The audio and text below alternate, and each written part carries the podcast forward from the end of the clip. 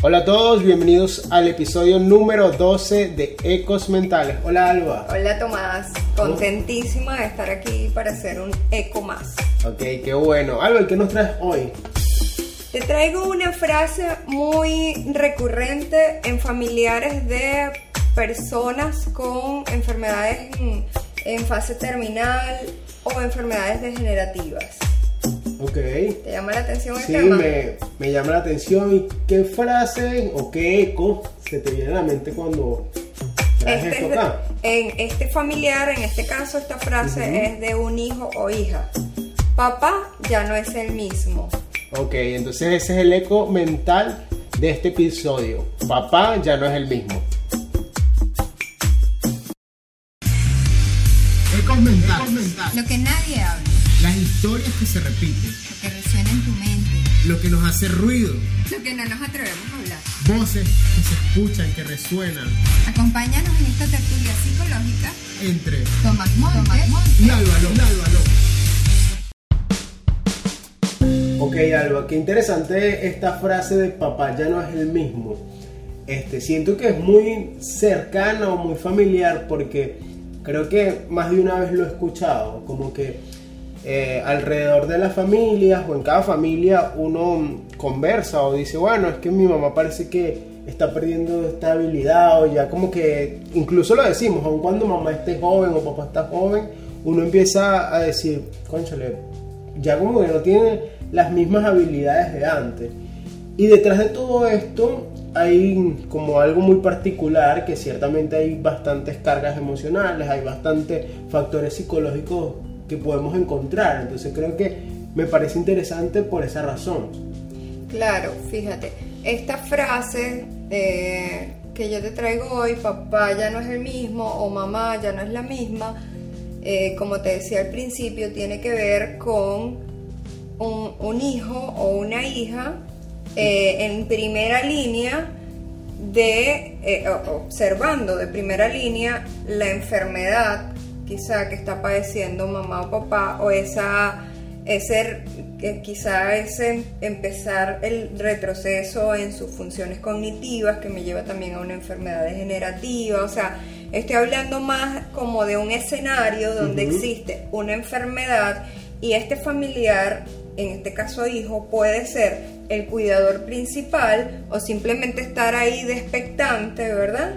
Pero ya empiezas a vivir esa crisis de la pérdida del papá al que tú o de la mamá al que tú estás acostumbrado.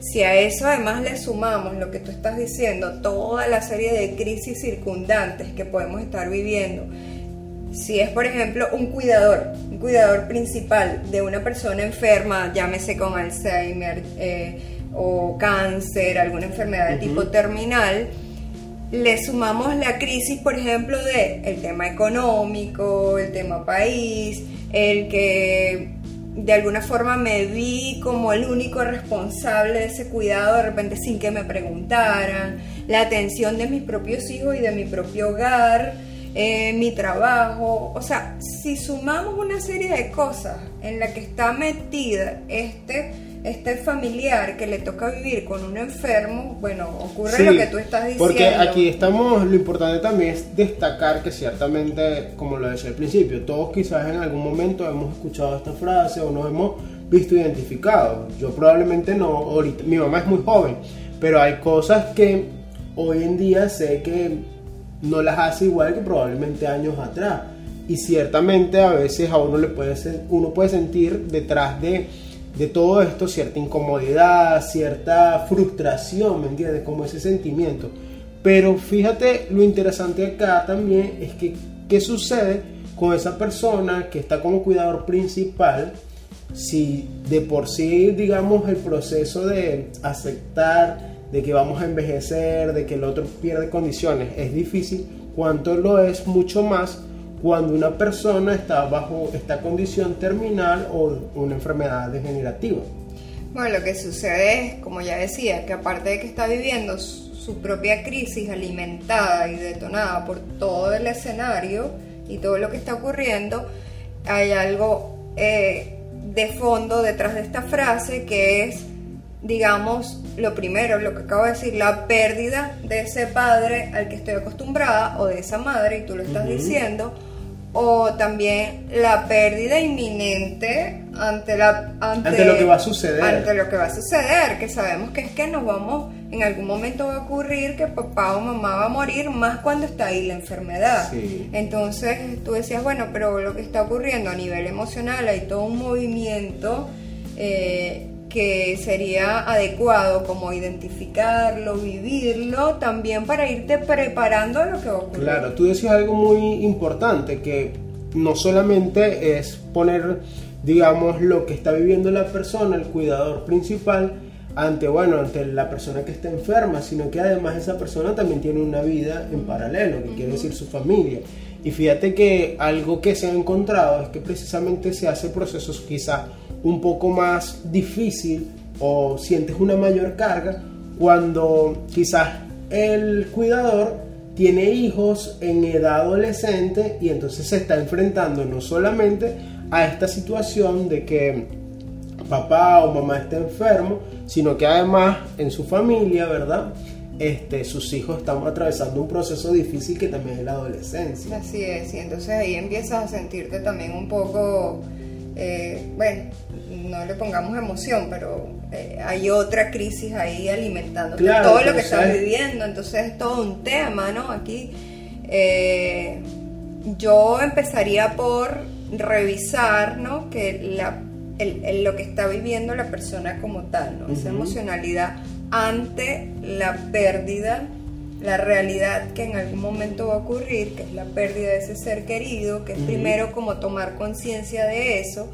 Eh, nosotros como terapeutas, si estamos llevando un proceso de esto, pero además las personas que están cercanas a estos cuidadores, ¿qué pueden hacer? Bueno, empezar a acompañarles, a revisar lo que van sintiendo ¿Qué vas sintiendo? Detrás de una frase como papá ya no es el mismo, hay una negación. Claro. Es, un duelo que esta persona va a vivir. Entonces ya ahí lo que se sugiere es empezar a trabajar en un duelo anticipado.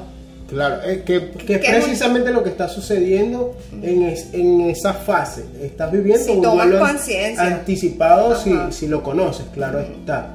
Y entonces detrás de esto también se cumplen ciertas fases como las mismas que suceden en un duelo normal, ¿no? Sí, es que el duelo anticipado es un duelo que se vive antes de que ocurra esa realidad, esa pérdida, ¿verdad?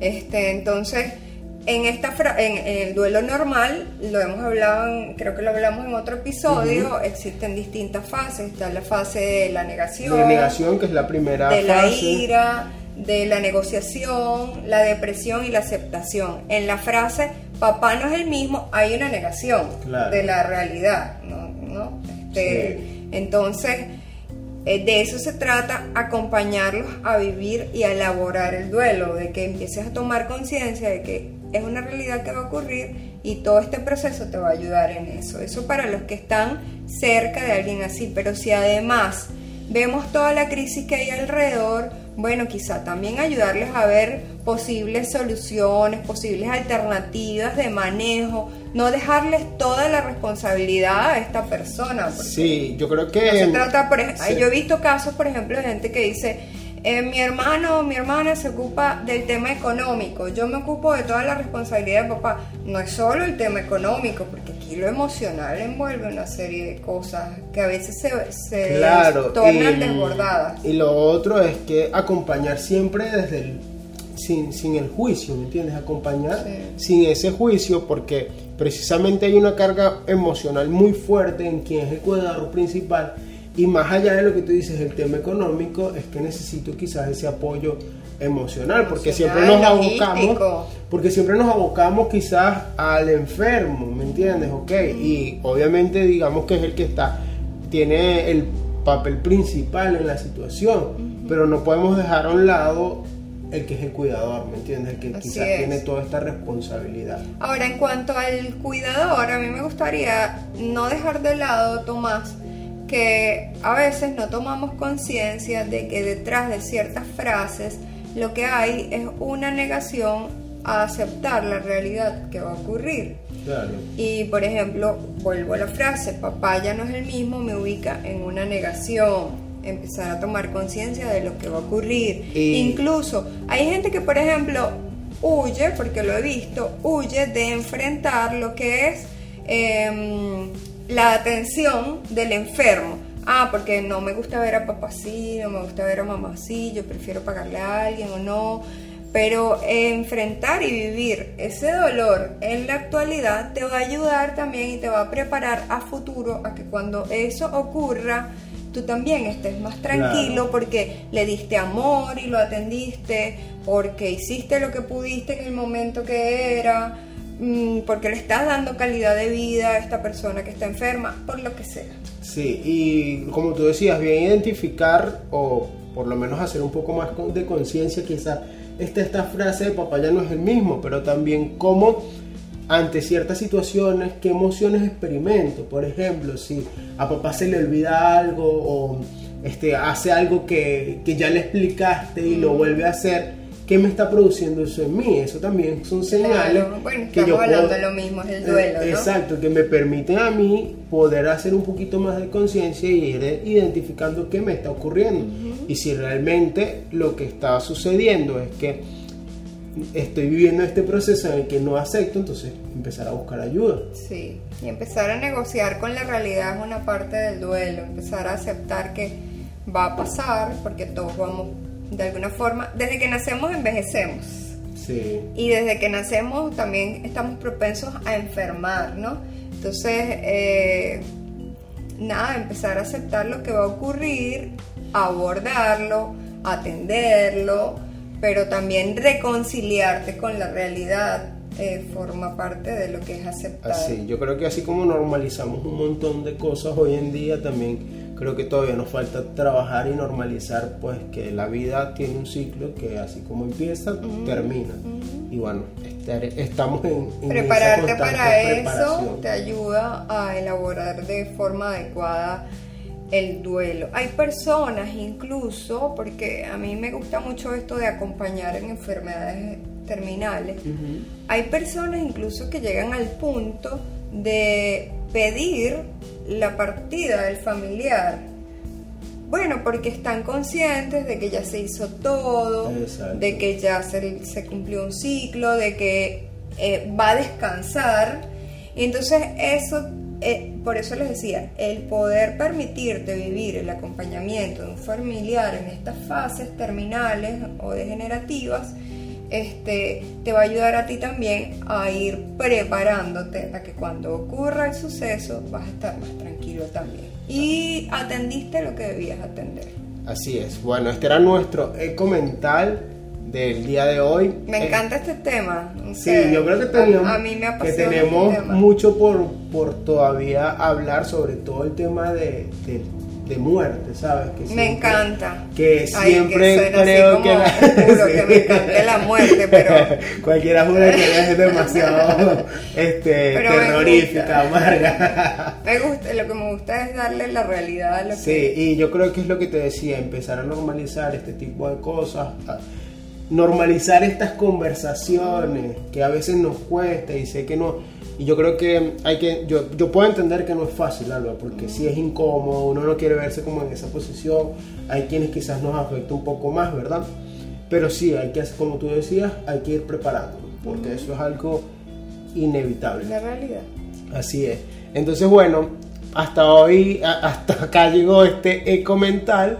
Y bueno, no dejen de, por favor, suscribirse a nuestro canal, darle me gusta, compartirlo. Si les gustó y si no les gusta, también escuchamos críticas, sugerencias y todo lo que venga. Dejen los comentarios que también son muy importantes para seguir entonces trabajando en esto y haciendo un contenido más amplio para ustedes. Así es.